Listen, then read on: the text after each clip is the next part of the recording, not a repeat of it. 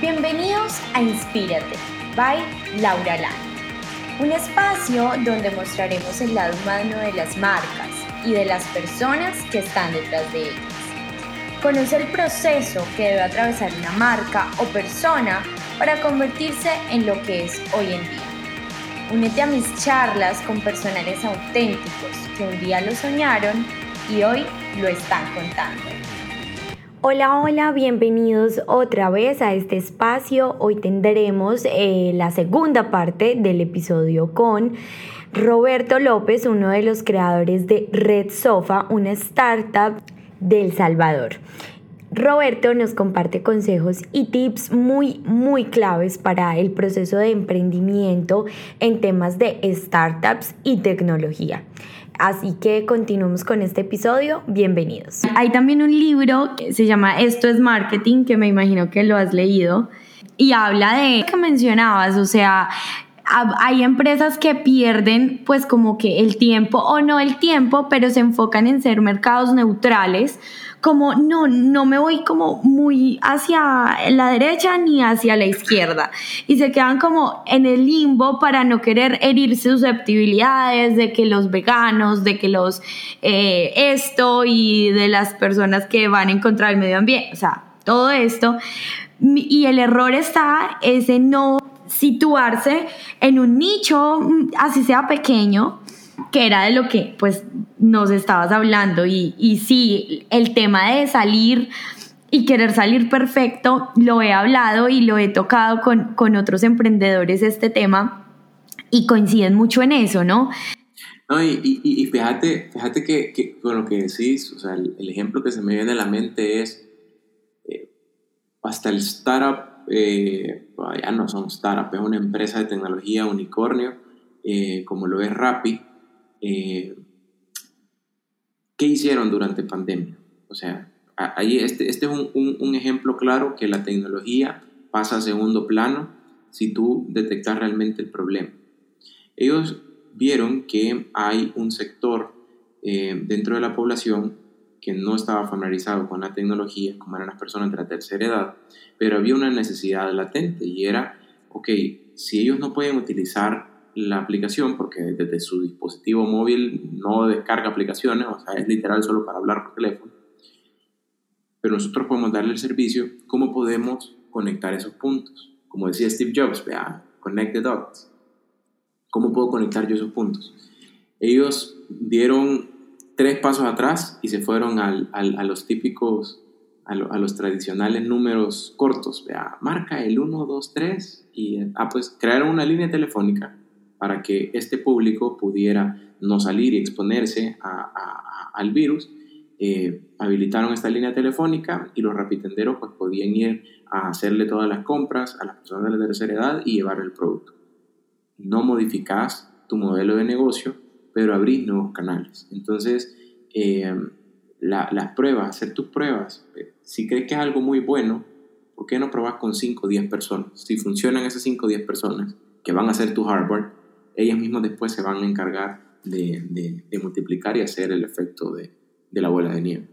Yo quiero también como entrar un poquito a hablar eh, en términos de Latinoamérica.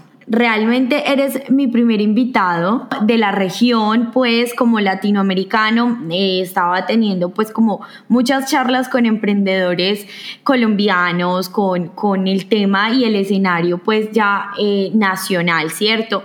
Sin embargo, en términos de Latinoamérica tenemos muchísimas cosas en común, somos una región pues de cierta manera muy similar en, a grandes rasgos, ¿no? Hace poco leía un reporte que hizo el, Instituto Global de Emprendimiento, eh, de Desarrollo y de Emprendimiento, y hablaba que en términos eh, de startups y de emprendimientos tecnológicos, los últimos ocho años aproximadamente, Latinoamérica estaba eh, teniendo cada vez más presencia. Tengo entendido que Red Sofa ha ganado premios y ha ganado reconocimientos más allá pues de premios, pero sí reconocimientos eh, por ser innovadores, por, por estar como en, en la vanguardia pues en este tema y de, de, los emprendimientos tecnológicos en El Salvador y por supuesto en Latinoamérica. ¿Cómo ves este tema de la innovación y de cómo se está comportando Latinoamérica en términos de aplicaciones y de avances en esta, en esta área? Sí, mira, yo creo que eh,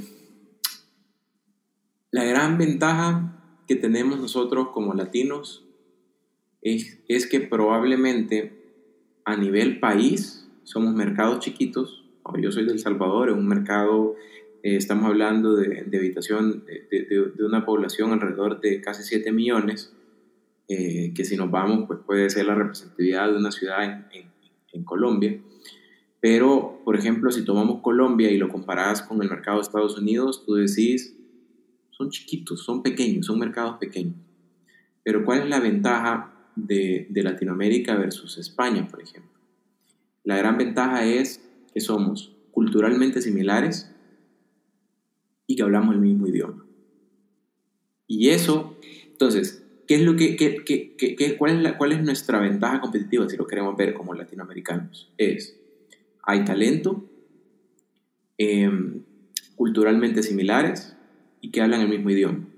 Entonces, no puedes pensar que tu startup tecnológico va a ser únicamente para el país en el que vos estás, sino que podés abrirte y crecer de arriba para abajo, eh, versus un país en el que pues nace, nace un emprendimiento y pues culturalmente son muy distintos. Eh, otro, otro, otra ventaja, si lo queremos ver así, es que eh, Latinoamérica tiene muchísimos problemas todavía que resolver. Em, eh, el otro día estuve en, un, foro de acompañamiento que un experto en economía decía, eh, no pensemos que la pandemia viene a ser una problemática que sustituye todas las demás, sino que el tema de la pobreza, el tema de la educación, el tema de la democracia, el tema de la salud, son problemáticas que están intrínsecas, que todavía existen en Latinoamérica. Eh, entonces, para bien de los startups, que todo startup nace de with the why, el problema, eh, hay muchísimas cosas que todavía se pueden hacer y que también se pueden tropicalizar. ¿no? Tenemos puntos de referencia que quizás aquí la recomendación no es tomar de referencia Estados Unidos, sino tomar de referencia eh, países que tengan similitudes como nosotros. Hay que ver eh, países que, que tengan niveles de pobreza similar a los de Latinoamérica, en Asia, Em, em, que, que, podemos traer, que podemos, que podemos em, tropicalizar, por ejemplo, problemas del agua, problemas de enfermedades que se dan pues, por, por, por, por zancudos. Es decir, hay una infinidad de problemas. Lo importante ahí es tomar uno, obsesionarte con ese y empezar a replicar. Yo creo que tecnológicamente la cantidad de talento que hay actualmente y de demanda a nivel global, eh, eh, bueno, hay muchísimas empresas eh, de tecnología en Latinoamérica que están desarrollando para Estados Unidos porque Estados Unidos ya no da abasto. Entonces, si hay personas que todavía no saben qué estudiar y están escuchando el podcast, yo les puedo decir, primero, full inglés.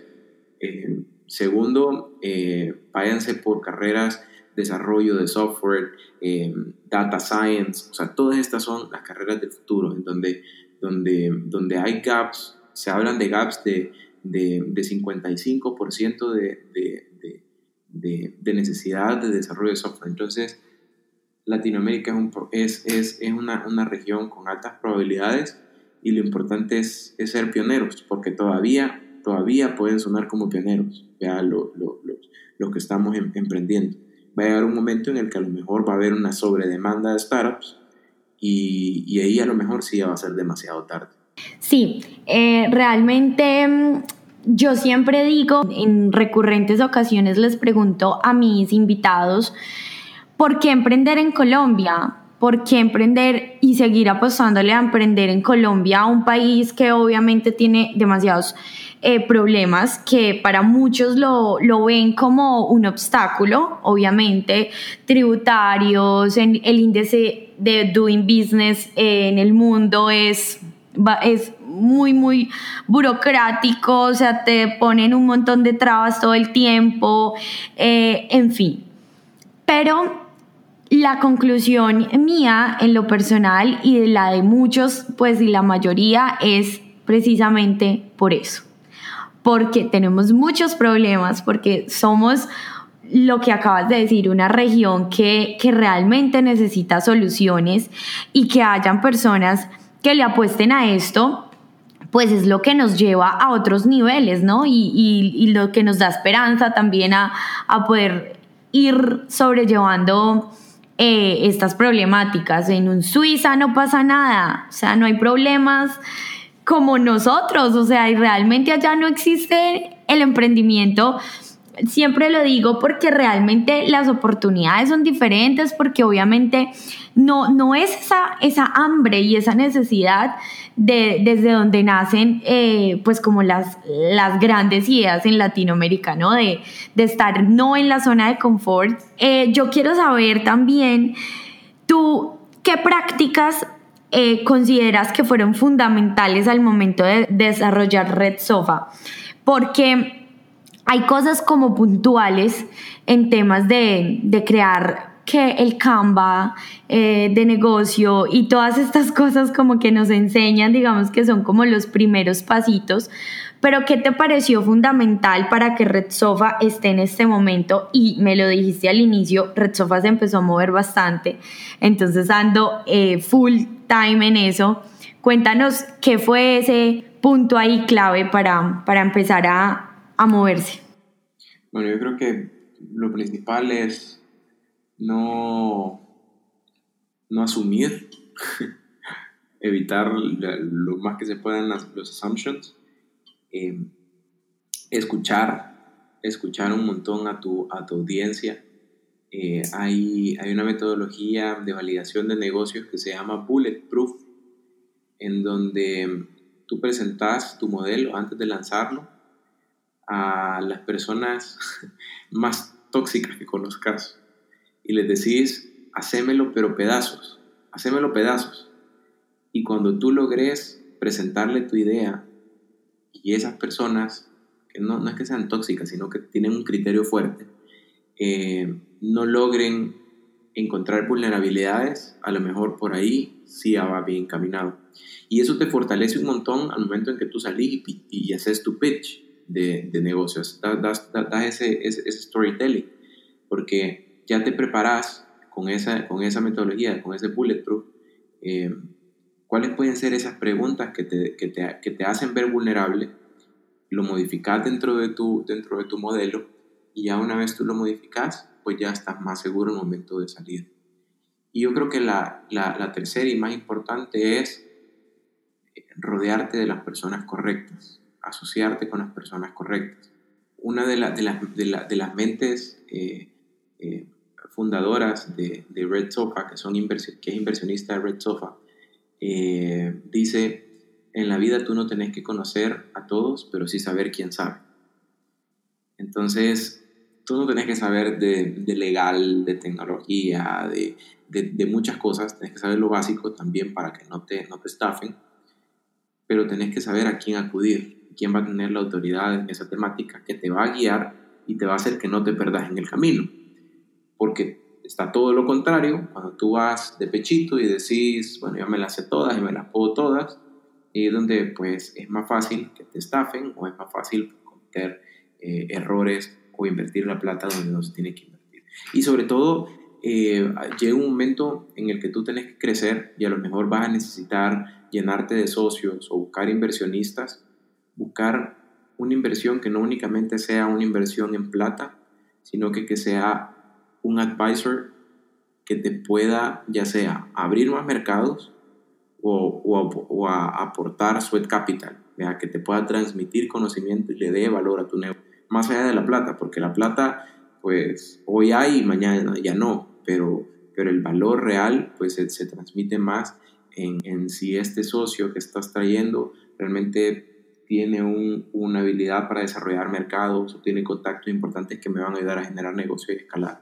En Colombia, y me atrevo a, a, decir que en general en Latinoamérica existe un desconocimiento muy grande de cómo levantar capital, cómo hacer inversionistas, cómo conseguir inversionistas, no sobre todo de dinero, pues como nos acabas de decir, pero también mentes que se incorporen al proyecto y le aporten eh, valor, estrategia y bueno, todo esto. ¿Tú qué consideras que, que es como que lo más importante? Porque me imagino me imagino y sé que, que para presentarte a, un, a inversionistas, bien sea de, de tu país, de este, gubernamentales o de capital privado, se necesitan ciertos requisitos. ¿Qué, qué consideras como más allá de, de, lo obvio importante? Mira, eh, bueno, lo primero, hacer una validación en pequeño, un beta eh, sin tecnología, eh, eso es lo primero. Y Luego en los startups hay distintos patrones o cierto, cierto camino que se recomienda eh, que se puede ir tomando. Y es, ya una vez tú tienes el beta, ya puedes hacer una inversión eh, entre socios, ¿verdad? Decir, bueno, vamos a poner tanta plata cada uno, ¿verdad?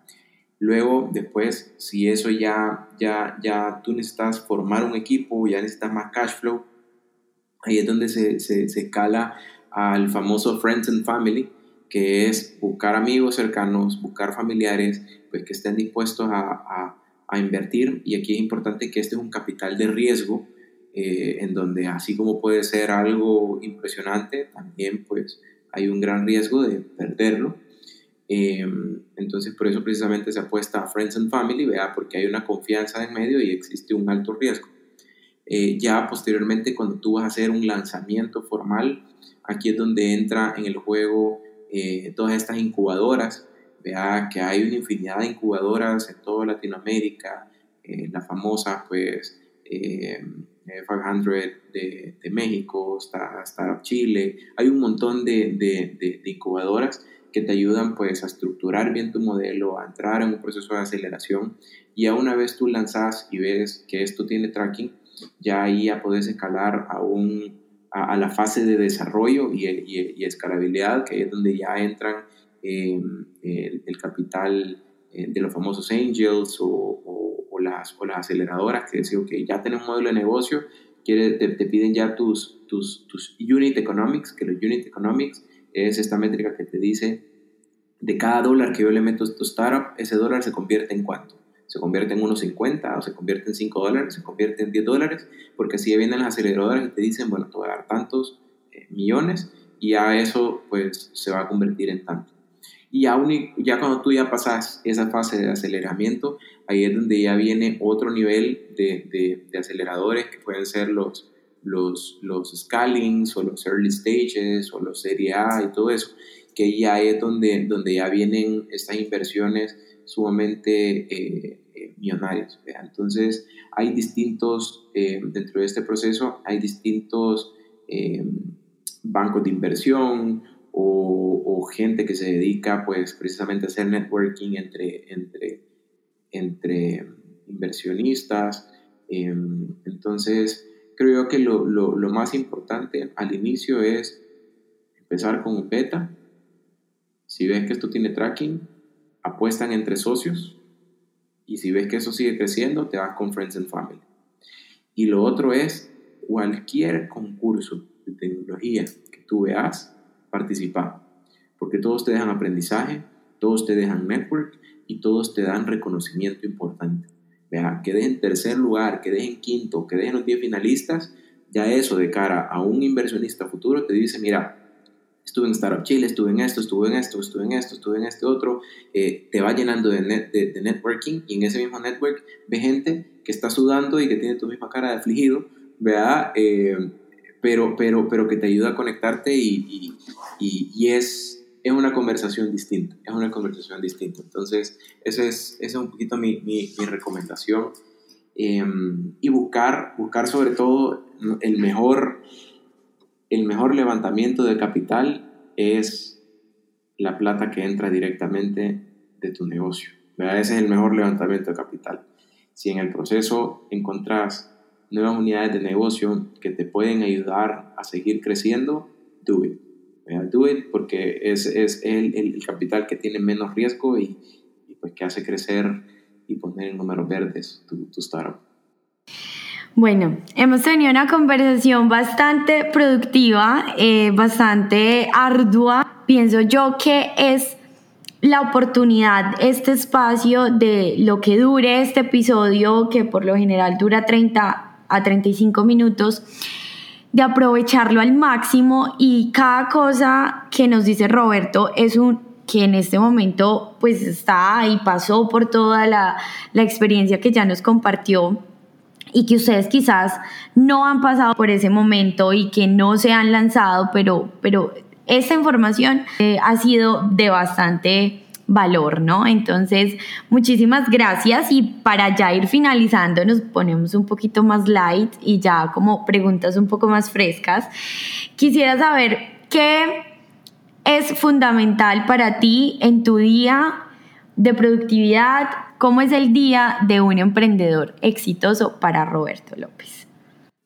Mira, eh, primero creo que, creo que no hay un, no hay un, un ideal, eh, porque la productividad de cada quien depende de, de, la personalidad, depende de, del estilo de vida, depende de muchísimas cosas. No, no, no, no a todos si sos, si sos mañanero, si sos nocturno. O sea, hay gente que es más productiva eh, por las noches y que tú le vengas a implantar eh, que hay que despertarse a las 4 de la mañana o sea, correr a las 4 y media. O sea, no les va a funcionar porque son personas nocturnas y su naturaleza es así.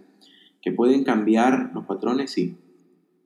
Em, entonces, no, no, no hay nada, no hay nada eh, estándar.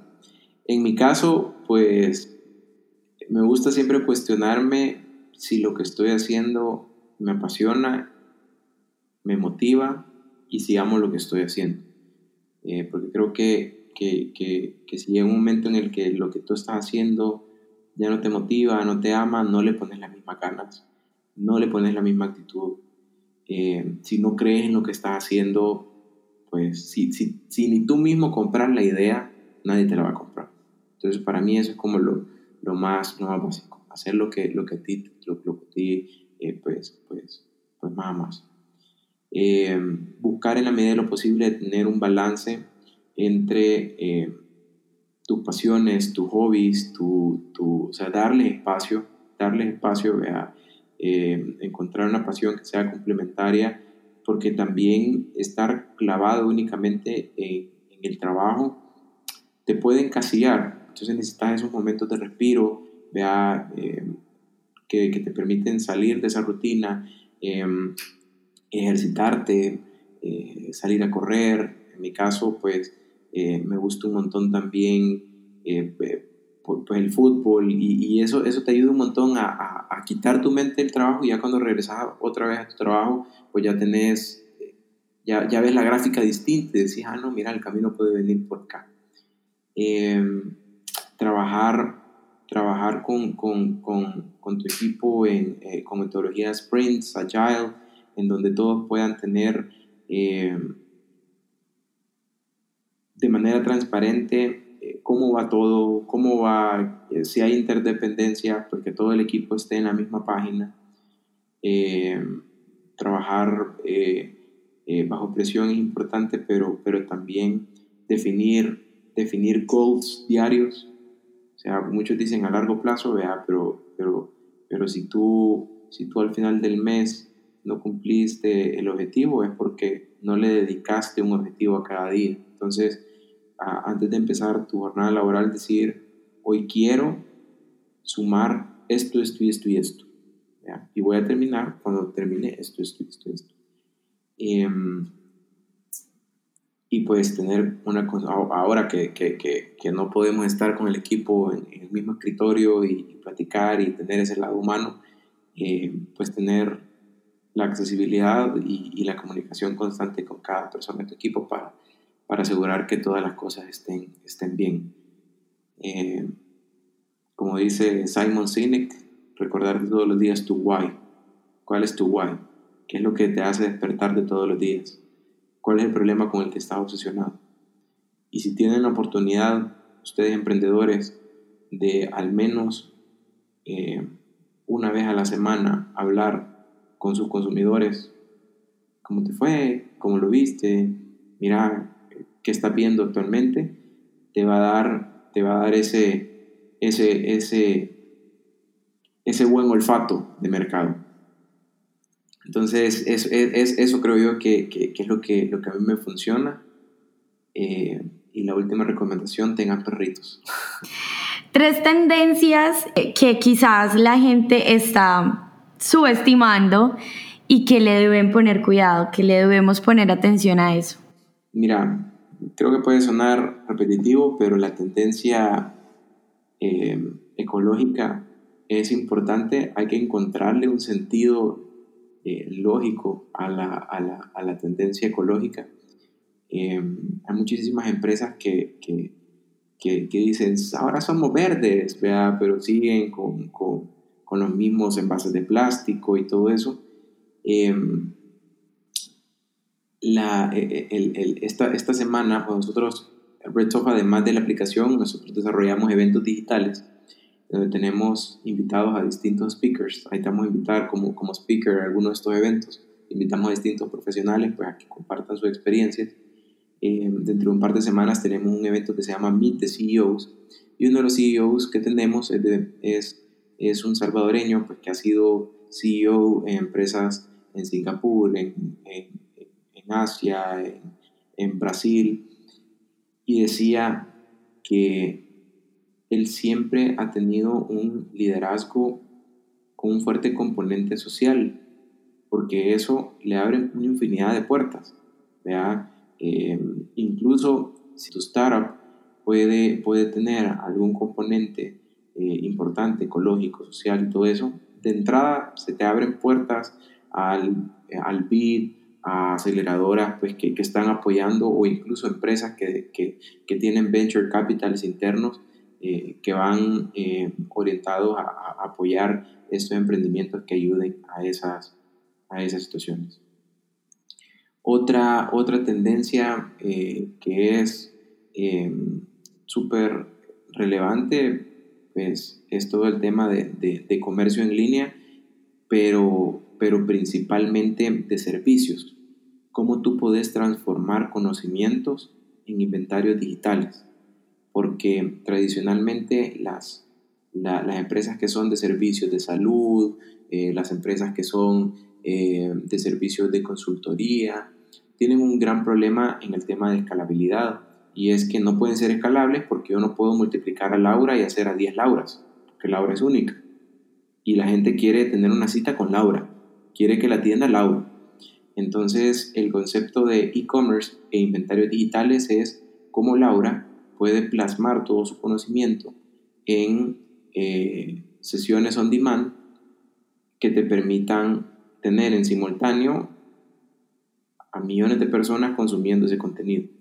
Obviamente requiere un contenido preparado previamente, pero eh, esto le está dando un montón de oportunidades a los servicios que a lo mejor antes pues, no se pueden multiplicar, ahora sí ya se pueden multiplicar y cambiar el chip de vender a vecinos a pues ahora eh, poder vender a nivel nivel global. Y eh, la otra, la otra eh, tendencia, eh, yo me fuera por la parte de los proveedores.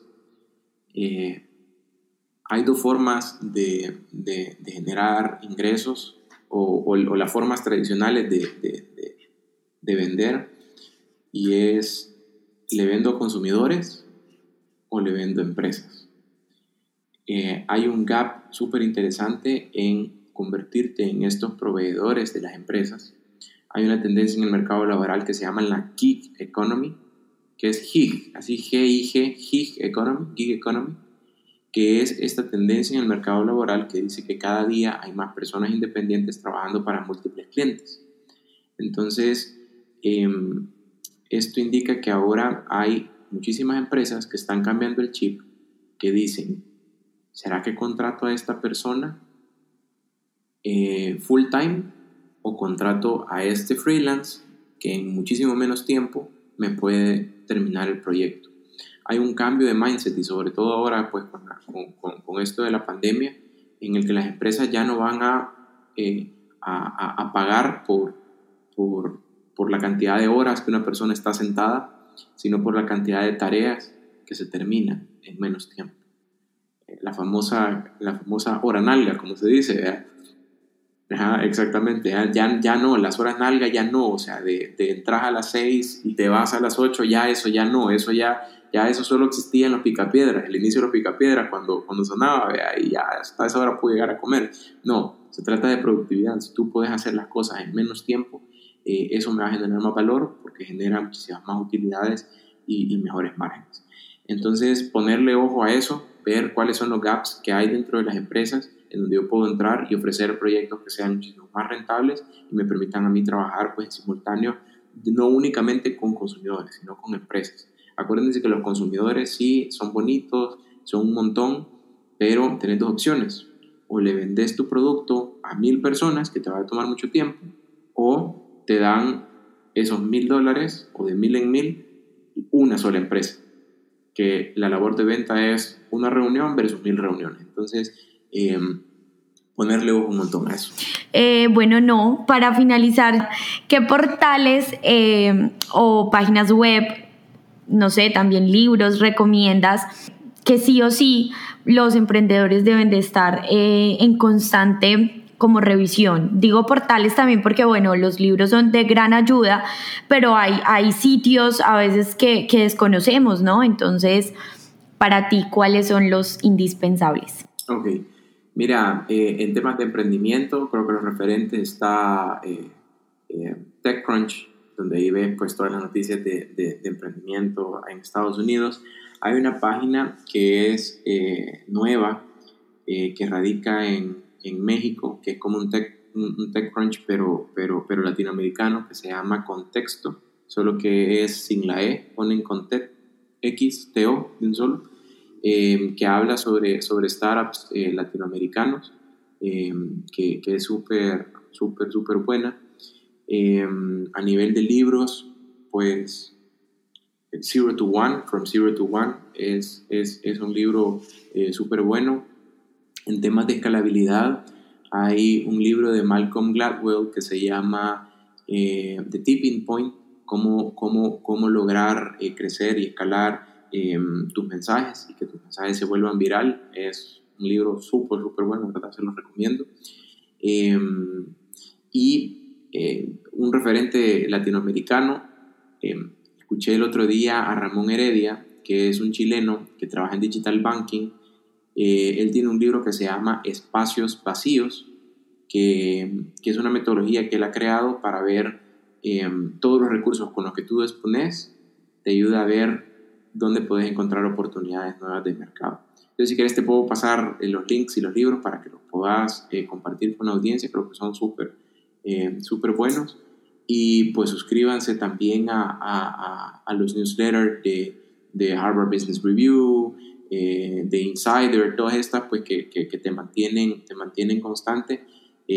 también Product Hunt, que, que pues ahí ponen productitos chiquitos que van naciendo y que van creciendo súper rápido. Y sean, sean pioneros en probar y apoyar distintas startups. A mí me encanta eh, ver emprendimientos que están en fase de early access, pues yo me meto, vea, eh, me, suscribo y, y, encontrar herramientas gratuitas de primer nivel eh, que al mismo tiempo pues las apoyas en ese crecimiento. Entonces, por ejemplo, ahorita con el equipo estamos, estamos probando Pitch, que Pitch es una es como un keynote o un PowerPoint, pero que ya tiene plantillas diseñadas súper fáciles, te permite exportar, ya tiene galerías de imágenes y puedes hacer presentaciones de impacto en pocos segundos. Entonces, eh, hay muchísima, muchísima tecnología eh, eh, interesante en crecimiento. no, que, no se queden con las mismas, sean curiosos, porque ahí es donde, donde, van, donde van aprendiendo pues, y se van conectando con, con, más, más startups. No, gracias, gracias a ti Laura y felicidades por este espacio que creas, este podcast y, y un saludo a todos, inspirarlos y que, y que motiven a, quitar, a quitar esas ideas del parqueo y las, y las empiecen a ejecutar. Un saludo a todos.